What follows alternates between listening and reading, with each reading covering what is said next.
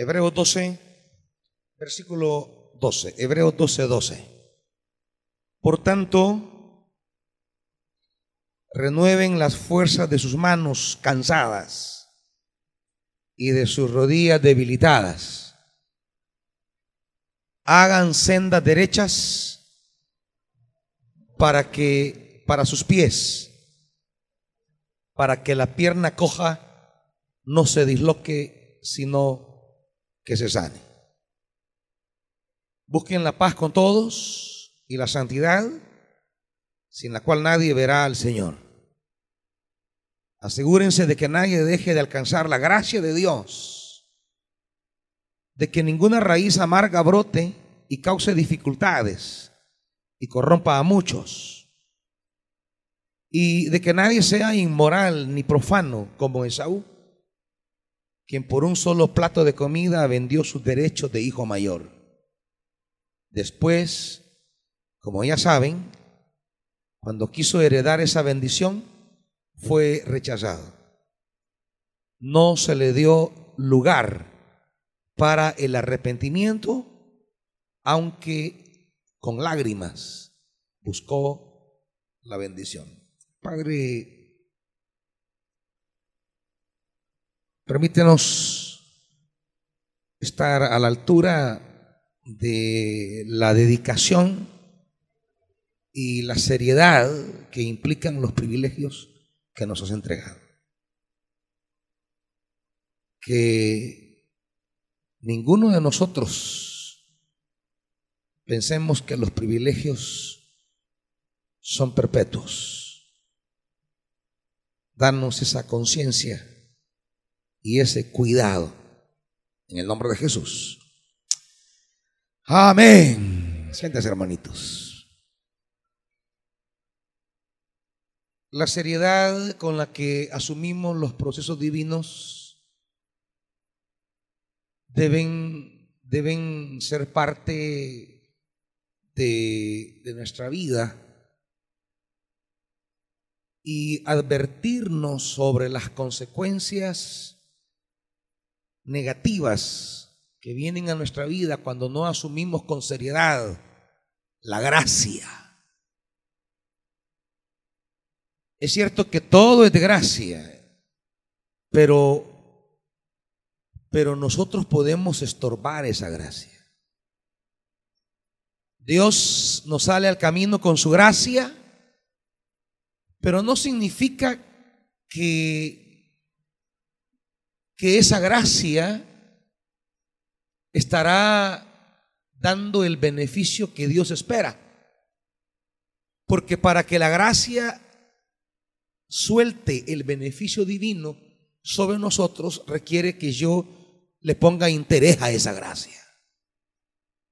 La gracia de Dios es generosidad gratuita, es iniciativa de Dios, pero requiere la aceptación y la valoración humana. Y uno de los errores que han cometido los hombres de Dios en la Biblia y las mujeres también es creer que porque de gracia hemos recibido cosas que no merecemos, pensamos que el efecto de la gracia en nosotros también es por gracia. No, el efecto de la gracia en nosotros depende de la capacidad receptiva, receptiva y la valoración que yo le doy a esa gracia. Y el escritor de la carta de los hebreos está dando una sentencia muy fuerte a los cristianos sobre la posibilidad de que esa gracia con la que Dios nos ha tratado esa gracia que podemos encontrar en el trono, la echemos a perder.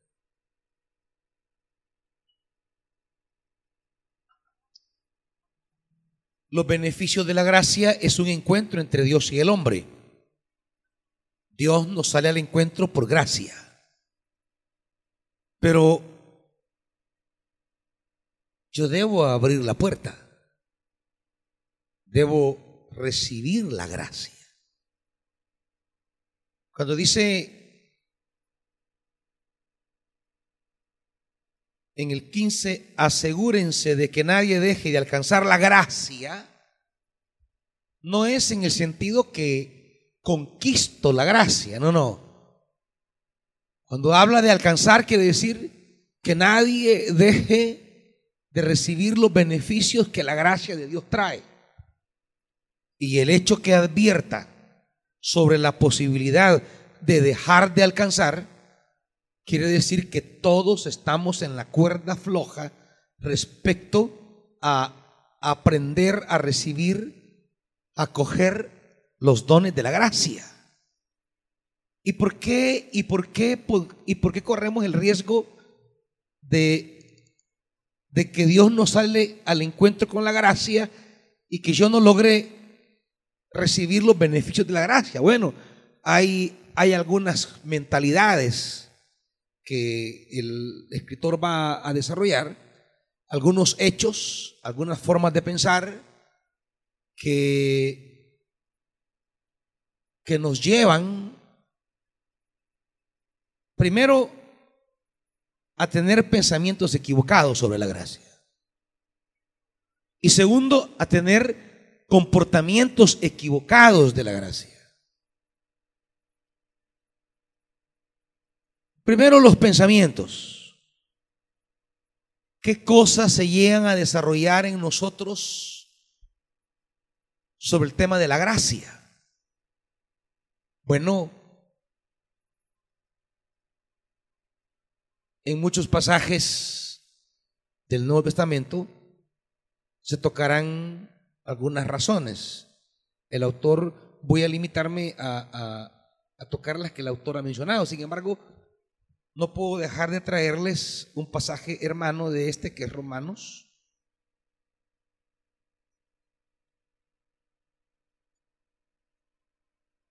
Romanos capítulo 11.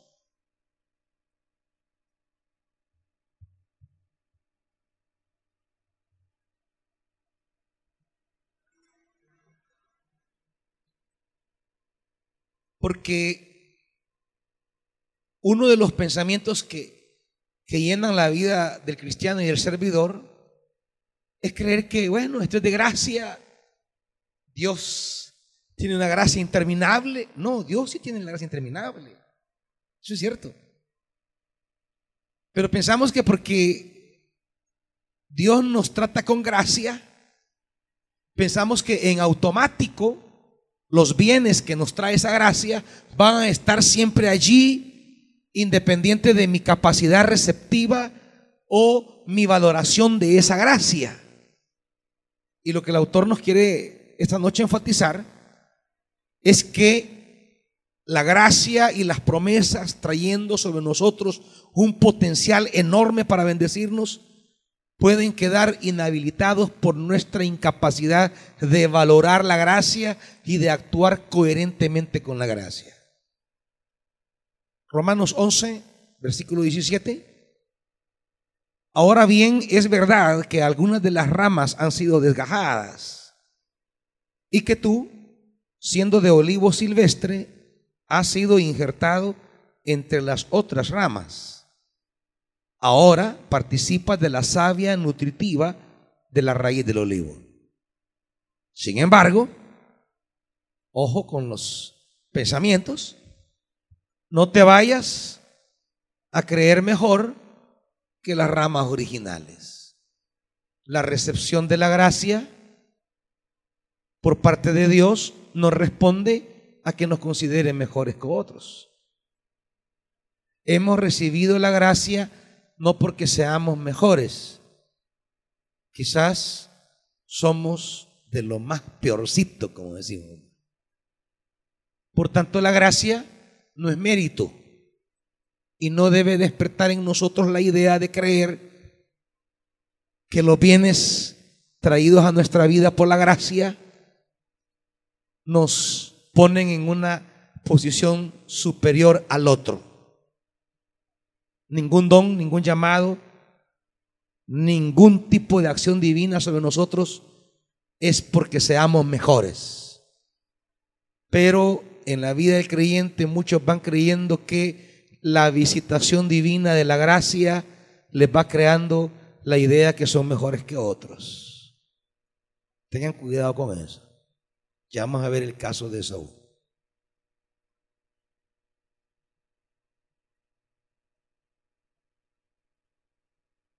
No te vayas a creer mejor que las ramas originales y si te jactas de ello, ten en cuenta que no eres tú quien nutre a la raíz, sino que es la raíz la que te nutre a ti. El tema de la nutrición, la gracia de Dios que nos nutre. Toda nuestra nutrición viene de la gracia. Tenemos que aprender a valorarla y a dimensionarla si no podemos quedar desnutridos. Y en lugar de estar llenos de la gracia, podemos quedar desgraciados, o sea, dejar de ser acompañados por la gracia. Tal vez dirás,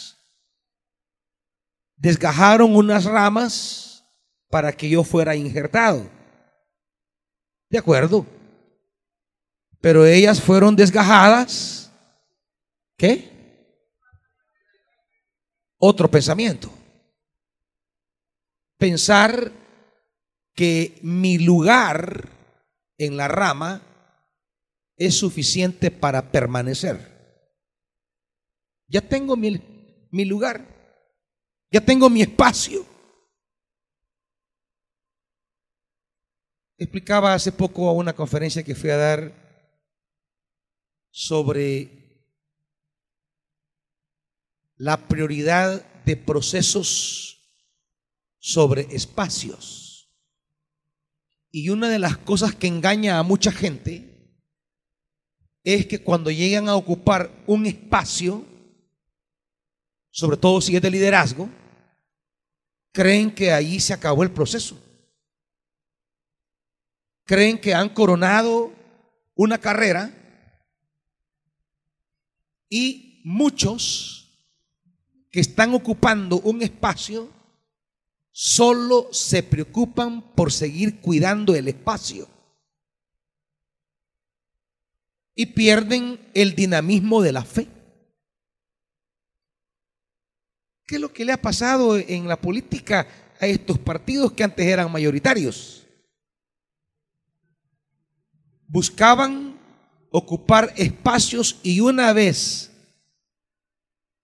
injertados en el espacio, su única preocupación era permanecer ahí, cuidar, prevalecer, conquistar y cuidar. Y olvidaron el dinamismo que en política está a la base de estar en ese lugar, que es el pueblo, la realidad de la gente. Y en la medida que me preocupe yo como político de la realidad de las personas, ese es el dinamismo que me llevó allí y es el dinamismo que debo seguir cuidando, el dinamismo del cuido del pueblo. ¿Me explico? Pero una vez en el poder, se dedican solamente a mantenerse en el poder y se desligan de la realidad.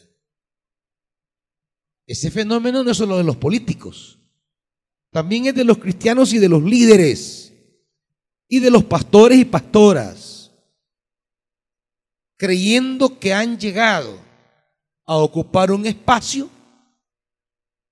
piensan que el espacio en sí es suficiente para sostenerlos. No, hermanitos. Todo líder que ocupa un espacio y que su única preocupación solo es mantenerlo y cuidarlo, es una rama que tarde o temprano se va a secar. Porque perdió procesos, perdió dinámica. ¿Dinámica de qué? Aquí lo dice el pasaje. Pero ellas fueron desgajadas, ¿por qué? Por su falta de fe. ¿Y tú? ¿Por qué te mantienes firmes? Por la fe. Es decir, estás en ese espacio porque demostraste una dinámica, una energía, una vitalidad fruto de la fe. Ahora, una vez pierdas la dinámica de la fe, una vez pierdas esa, esa, esa vitalidad que viene de la fe, seguirás ocupando un espacio, pero serás rama muerta. No tendrás ninguna fertilidad. Y entonces vienen los tiempos de poda. Juan 15, que usted de manera inexplicable no entiende como un fulano, una fulana que estaba ocupando un espacio en una dirección ministerial, de repente en un SAS desaparece. Y usted piensa, ¿por qué tan rápido? No, no fue rápido. Lo que sucede es que eran meses ya de ser rama seca. Ocupaba el espacio, ocupaba el lugar, pero era rama seca. Y el asunto es que en una iglesia en la que le rogamos al Espíritu nos mantenga en dinamismo, el Espíritu se encarga de arrancar la rama seca. La poda de Juan 15. Y eso no lo hacemos los hombres, lo hace Dios. ¿Por qué? Porque se nos mete este en la cabeza. Yo estoy injertado. Sí, pero estás injertado por la gracia. Pero para mantenerte en ese espacio, para mantenerte, como dice, eh, firme, ¿qué debes generar? ¿Cuál es la dinámica de tu vida? La fe. La fe. Pero si ya no hay una dinámica de fe, por gusto, que estés injertado, no importa. No eres pámpano que lleva fruto. Así que nadie se gloríe por el cargo. Ninguno. Más bien, debemos seguirnos angustiando por mantener una frescura en la fe, una renovación en la fe, un crecimiento en la fe, una vitalidad en la fe. Porque es el dinamismo de la fe lo que trae a nuestra vida un vigor, una vitalidad que nos permite avanzar en el llamamiento divino. Así que no sea arrogante, sino temeroso. Cuidado con las actitudes arrogantes en el servicio. Cuidado. Antes de la caída viene, ¿qué dice? El levantamiento o la altivez. Antes de la caída viene la altivez. Toda persona altiva solo prepara su caída. Santiago lo dice. Dios se acerca a los humildes, pero se aleja de los altivos. Y sin Dios, ¿qué tenemos? Cuidado con la arrogancia, hermanitos. Por tanto, 22, considera la bondad y la dos cosas. Y de una de ellas es que nos quiere hablar Hebreos ahora. De la bondad ha hablado en todos los diez capítulos anteriores. Pero no olvidemos la severidad. La bondad y la severidad.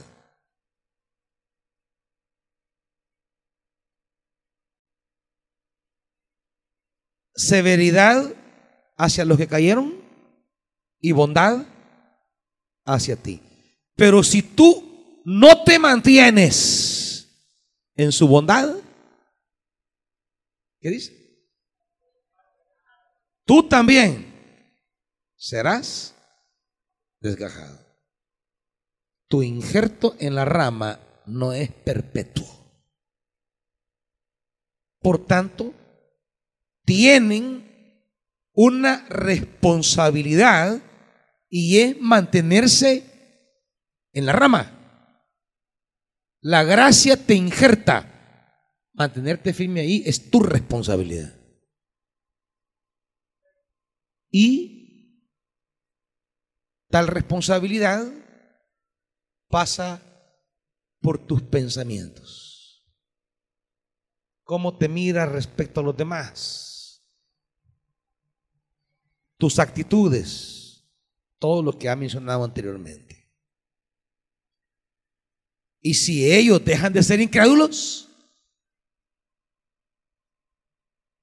¿qué dice? Serán injertados. O sea que el que fue desgajado puede volver a ser injertado. ¿Por qué? Porque recuperó qué? La fe. Recuperó el dinamismo de la fe. Recuperó la chispa de la fe. Volvió a creer. Es decir, que alguien que esté injertado y deja de creer, será desgajado. Y el que está desgajado pero recupera la fe, puede volver a ser injertado. Ninguna de las dos realidades es perpetua, ni estar en la rama, ni estar fuera de la rama. ¿Me entienden? Ninguna es perpetua. El desgajado puede volver a la rama. Y el que está en la rama puede ser desgajado la dinámica de la fe. ¿Cuántos pierden la vida espiritual confundiendo vitalidad con unión a la rama? Confundiendo vitalidad con unión al árbol. No, hermanitos. Si, las, si, la, si la raíz no te están nutriendo, te vas a secar, aunque estés pegado a la rama. Y si te secas, serás desgajado. En ese tono, vayamos a Hebreos, porque el autor hace una serie de llamamientos a fin de que, de que nadie pierda ese dinamismo de la fe. Y lo primero que dice es, por tanto, ¿Cuál es el llamado que hace? Nos llama a una renovación y esa es mi responsabilidad. No es un sentido pasivo. No, es un sentido activo. Renueven. O sea que la renovación, la vitalidad es su responsabilidad. Dios lo ha puesto. Dios lo ha colocado por gracia. Pero es su responsabilidad mantener un ritmo espiritual que le permita la vitalidad espiritual. Nadie esté creyendo que pastor, líder o cualquier otra cosa ya ocupó un espacio. Ocupar un espacio no es el objetivo de la vida es vivir una dinámica espiritual. Y esa dinámica nos puede llevar a espacios o no, nos puede llevar a liderazgos o no. Me ponga en un lugar o no, yo debo mantener una dinámica espiritual alimentada por la fe que se traduzca en una vitalidad que me permita siempre estar caminando, siempre estar avanzando, siempre estar yendo hacia adelante. Por eso dice renueven las fuerzas de sus manos cansadas y de sus rodillas los instrumentos para avanzar. Se cansan y se debilitan. El servicio, les he dicho siempre, debilita. El trabajo debilita, cansa. Y el problema es que muchos trabajan en la obra, trabajan en la obra, se cansan y se debilitan, pero no se renuevan. Y van dando signos de esa debilidad. Van dando signos de esa flaqueza. van dando signos, va disminuyendo su marcha, su compromiso y su alegría.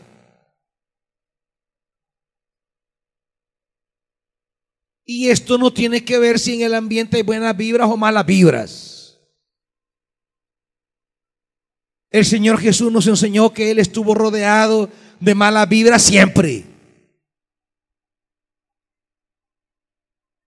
Pero siempre estuvo firme porque se alimentaba de su Padre. No es que, ay, es que viera yo a la gente que tengo a mi lado, no, no, no me da para servir. Es que viera que con quien sirvo, no, no, no me animan, a mí me desanima esa gente. O sea que tu nutrición viene de los demás. Tu nutrición viene de la raíz y la raíz es el Señor. La nutrición para mantenerte vivo como rama viene del Señor, no de las otras ramas. Es más, las otras ramas hasta se pueden llevar la, la, la savia. Tienes que estar amarrado a la raíz. Así que no me vengas aquí con estupideces eclesiales, ay, es que la gente no anima a servir. Ay, es que hay gente que en lugar de animarlo desanima a uno. O sea que estás unida a esa gente. Esa gente es tu raíz. Cualquier tipo de comentario al respecto solo refleja que estás confundido y que estás enraizado donde no tenés que estar enraizado. En los hombres, en las personas. Quiere decir que has perdido tu lugar. No estás en la raíz. Y quiere decir que ya te vas a marchitar. Que ya te vas a secar. Y que estás próximo a ser desgajado. Mantener la vitalidad en la rama no es fácil, pero es nuestra responsabilidad. No es culpa de Dios, no es culpa del hermano, no es culpa del pastor, no es culpa, es tu responsabilidad. Renueva tú. Renueven ustedes. Ustedes. Yo soy responsable de la mía, de mi renovación cómo mantengo una frescura espiritual, esa es mi responsabilidad. Y no estoy esperando que ninguno de ustedes contribuyan a ello. Habrán personas que de repente lo, llenan a uno de, de una perspectiva fresca cuando los mira servir, trabajar dedicados y cómo se van renovando. Pero la gran mayoría solo son crisis. Ay, pastor, yo, yo estoy pensando tirar la toalla, ¿ves? Imagínense con lo que salen. Ay, pastor, viera que yo ya no quiero seguir.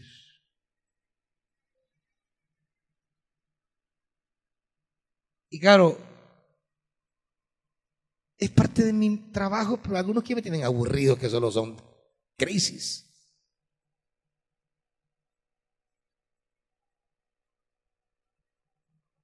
¿Por qué? Porque pierden su distancia de la raíz.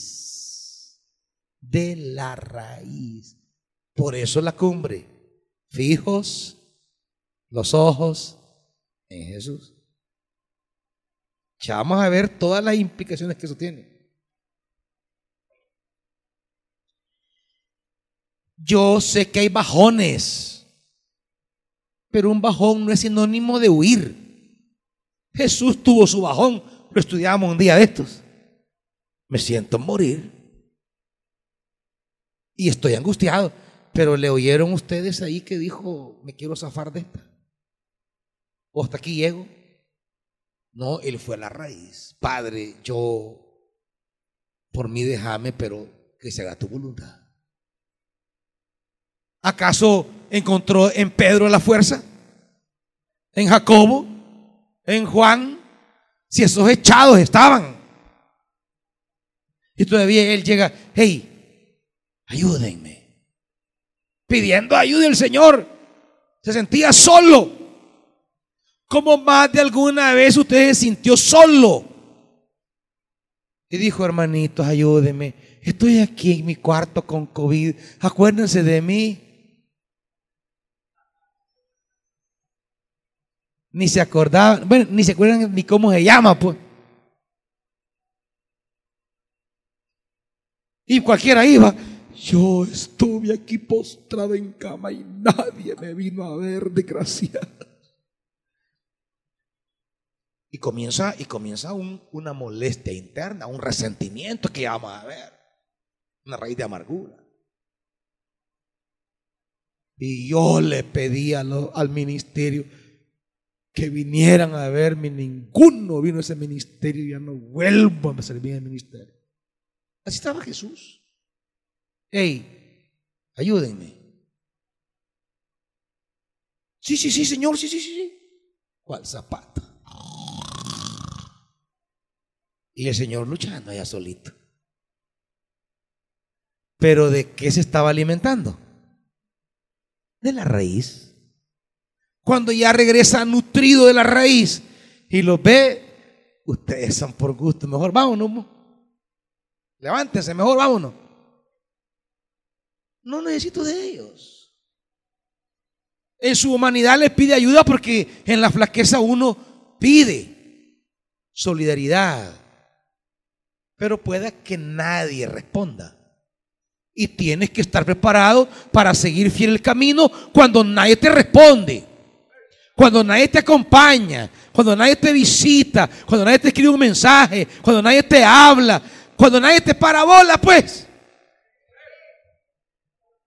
Aunque pediste ayuda y que nadie te parabola, tienes que estar en una vitalidad tal que solo se encuentra en la raíz para que te levantes y les digan dormilones, vámonos, mejor caminemos, síganme. O sea, vienes a liderar a esto que están dormidos. Pero no es aquello, ¿verdad? De que, oh chica, yo aquí ustedes, nadie oró por mí. Dame, Pedro, No, me Juan y Jacob, ustedes como que no han estado conmigo en la transfiguración. Usted, hermana, como que no nos hemos ido a hartar ahí a la, despensa. Cuando estaba sana y tenía trabajo, ahí andaba conmigo, vamos, pues campero, hermanita. aquellos que yo sacaba de mi bolsa para invitarlas a un café, ni me volvieron a ver cuando estaba enfermo. No, ya no voy, ya no voy.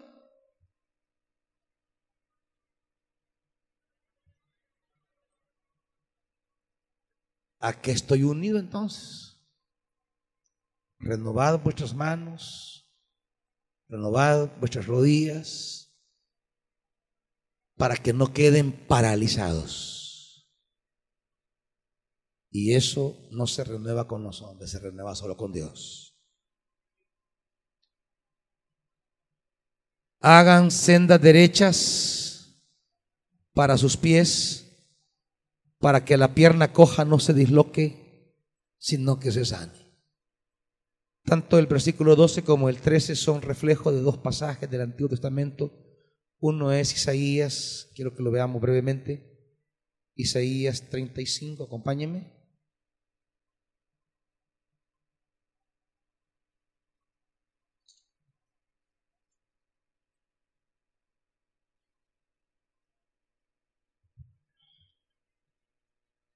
Isaías 35.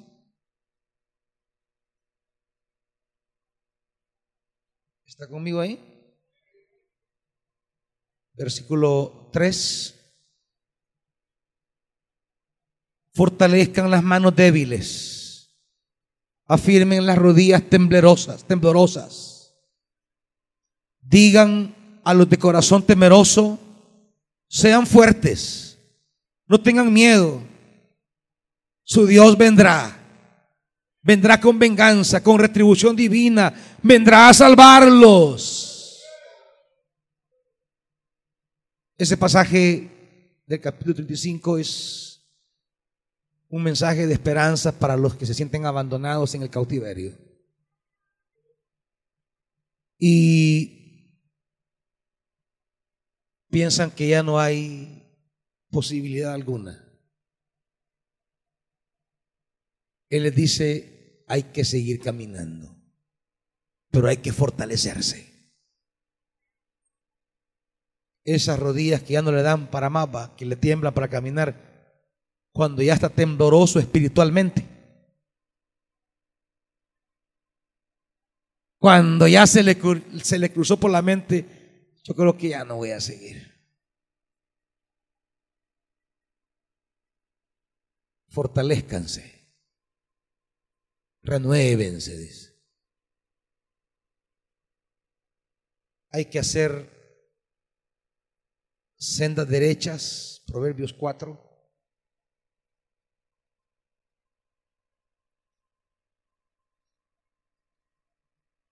son dos cosas, fortalecernos y allanar el camino. Proverbios 4, 25. Pon la mirada en lo que tienes adelante. Fija la vista en lo que está frente a ti endereza las sendas por donde andas, allana todos tus caminos, no te desvíes ni a diestra ni a siniestra, apártate de la maldad. Fortalecer las rodillas para poder avanzar, pero también no hay que andar buscando caminos escabrosos, hermanitos. O sea, tampoco se anden metiendo en camisas de once varas, quiere decir, pues. tras que algunos ya andan todos temblorosos y, y, encima de eso se van a meter a pedregales. ¿Me, ¿Me está entendiendo lo que dice? Lo que quiere decir Hebreos. O sea, mire, fortalezcase, pero también no se han metiendo en las quebradas, hombre. Busque el camino más llano. Y, el pasaje bonito, fíjese lo que tiene adelante. Fije los ojos. El autor nos va a decir que lo que tenemos adelante es Jesús. Pero que le sigamos no en caminos enredados, pero como aquí hay gente que le encanta complicarse la vida. Se mete en unos laberintos, unos enredos tras que ya son patojos por sí mismos, tras que ya los sigue la reuma espiritual, tras que ya se les inflaman las patas, se van a meter a caminos complicados. O sea, la metáfora es la metáfora de aquel que ya una quebrada, un río, ya no la puede porque va caminando y le empieza a temblar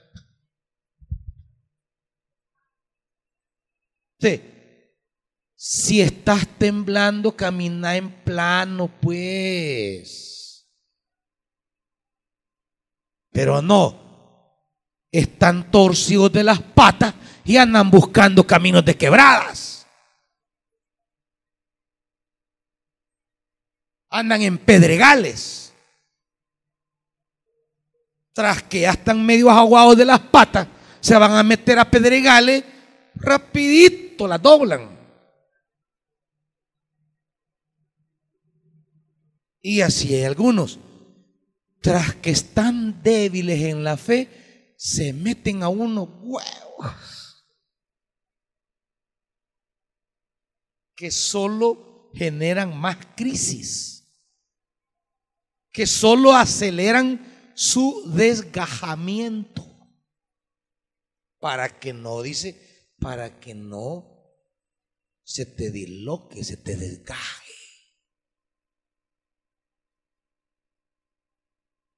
Tras que algunos andan ahí tataratas, se van a meter a caminos complicados ahí están desgajados. ¿Y qué le pasó a esta? Pues mire, que ya estaba espiritualmente medio así, medio tibión. Y se metió a vivir con fulano, mire, eso es un desmadre, así que mejor se han ido. O sea, fíjese en qué se mete, quiere decir, fíjese en qué se mete. No se meta a caminos tortuosos si no tiene la vitalidad para hacerlo. O sea, usted está con una energía y su, su cuerpo está nítido, se puede meter en los barrancos que quiera. Siempre habrá riesgos, pero su cuerpo responde. Tiene elasticidades, dinámico, se puede meter a pedregales. Tiene una vitalidad que de repente puede meterse y salirse. Pero si está todo apangado físicamente, ¿cómo va a salir? Va a quedar trabado en la quebrada. Vengan por mí. Y allá hay que ir a sacar el dundo, cucucho. ¿Y cómo te metiste aquí vos? Pues sí, el trabajo del pastor y sacar esa oveja dunderea que fue meter allá. Pero, ¿y quién te manda a meterte en este lío pasmado? ¿Y quién te manda a meterte en esto, Dunda? Proverbios 4, la sabiduría. Léalo. Pero la sabiduría es robustez espiritual. Hay quienes se enredan y se complican tan tontamente. Y frágiles en su espiritualidad. Rapidito se los quiebran. Rapidito. No duran mucho, rapidito se los quebraron. Y este, pues sí, es que como le robaron, aquel le tocó a la mujer. Ya ni servir quiere.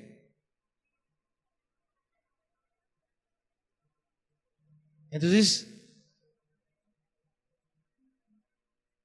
dos cosas. Fortalezcanse y no se anden metiendo a problemas. Busque los caminos más plancitos, hombre. Deje de andarse complicando la vida en tonteras. Hay algunos que se creen Superman. Creen que son Sansón, que van a romper las cuerdas, que van a arrancar, que van a arrancar el portón y se lo van a echar al lomo y lo van a tirar. No, hermanitos.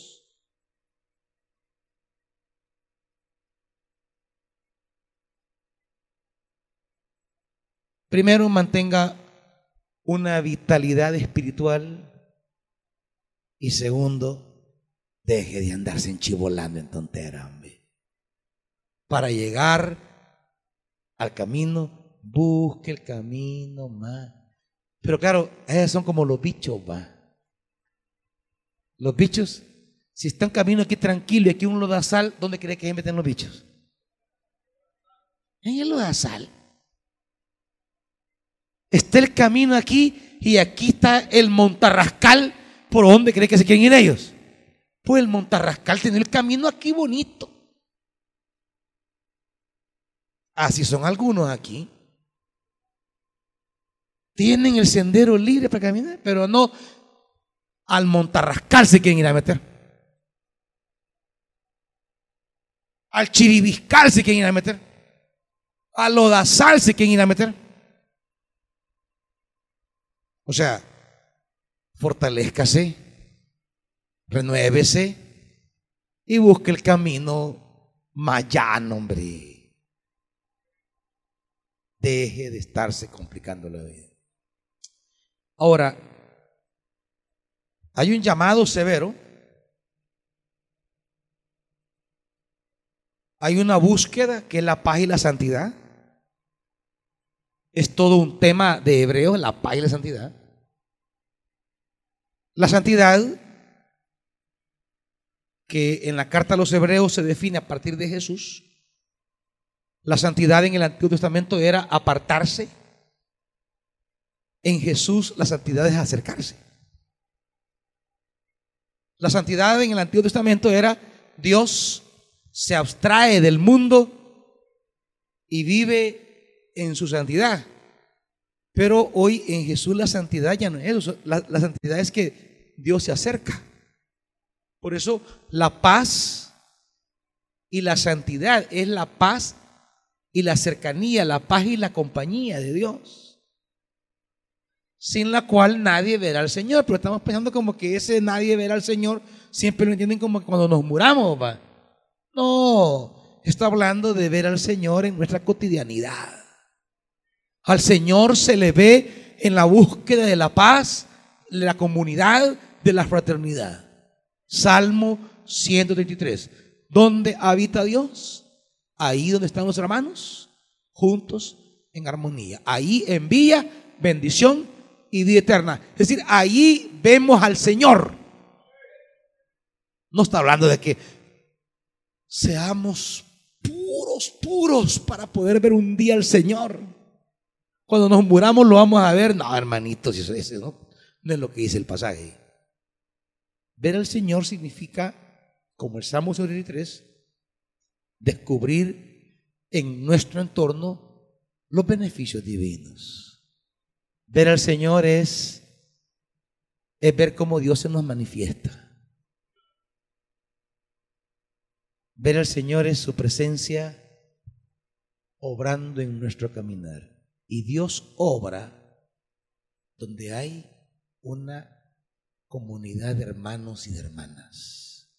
Por eso, inmediatamente va a poner el ejemplo de dos hermanos. Inmediatamente. Para demostrar cómo había dos hermanos y uno de ellos no estuvo a la altura de ver al Señor y fue estorbado por su mentalidad. Y viene el caso, el caso de, de Esaú y Jacob. Solo voy a decir esta afirmación para el próximo miércoles predicar sobre Esaú y Jacob.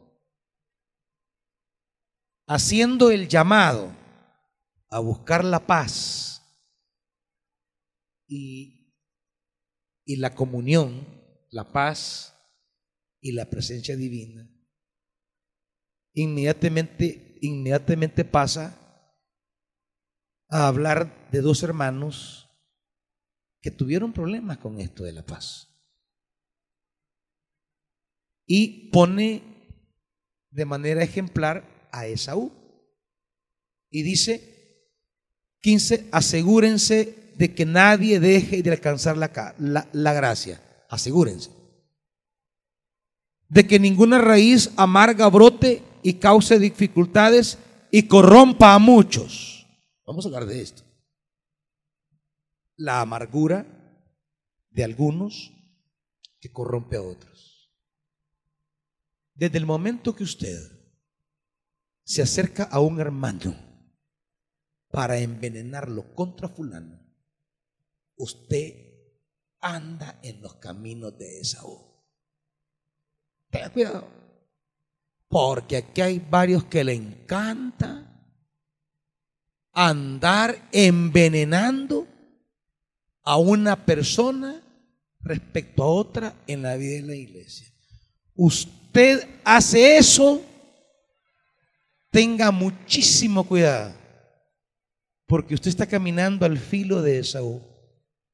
Y vamos a, a ver eso el próximo miércoles. Corrompiendo la fe, el amor y el alma de otros. Y eso le va a estorbar para alcanzar los beneficios de la gracia. Si usted tiene crisis con un hermano o con una hermana, tenga el carácter suficiente como hijo de Dios de vivirlo usted y resolverlo usted. Deje de andar contaminando a otra gente. Ese es su problema, no el del hermano. Es su problema.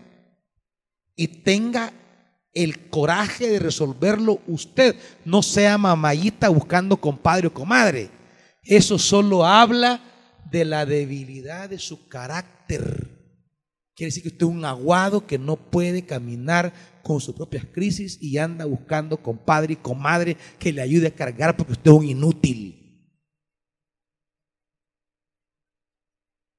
¿Tiene usted problemas con un hermano? Bueno, resuélvalo con el hermano. No contamine a otro. Esto le va a estorbar para alcanzar la gracia. Se la lleva de que usted es fuerte y que a mí que no me hable. Vaya, demuéstrelo resolviendo usted su problema. Ahí demuestre que usted es gallón. Ahí demuestre que es gallita, pues. Que buena gallina. Que no solo es culesca, Demuestre que es una buena gallina resolviendo su problema. Usted deje de andar cacaraqueando con otros. ¿Me está entendiendo, hermanito? Resérvalo usted. Si yo tengo un problema, aquí está la pastora. Jamás, aquí está ella que lo diga, jamás le he hablado en contra de alguien.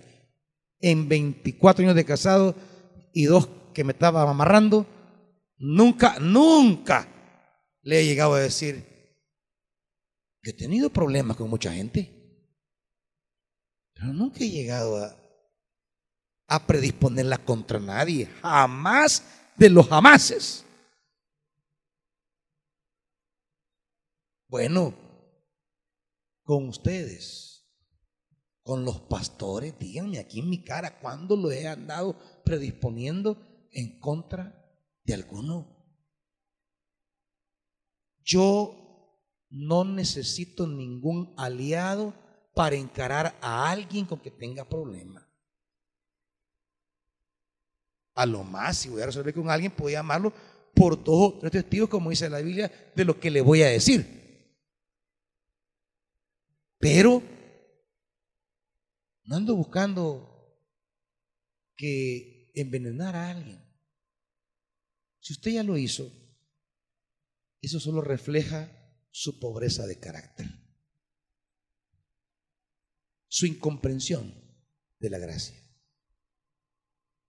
Y ha caminado cerca de Esaú. Y tenga cuidado porque va a terminar como Esaú. Vamos a hablar de esto el próximo miércoles. Amén. Puedo de pie entonces.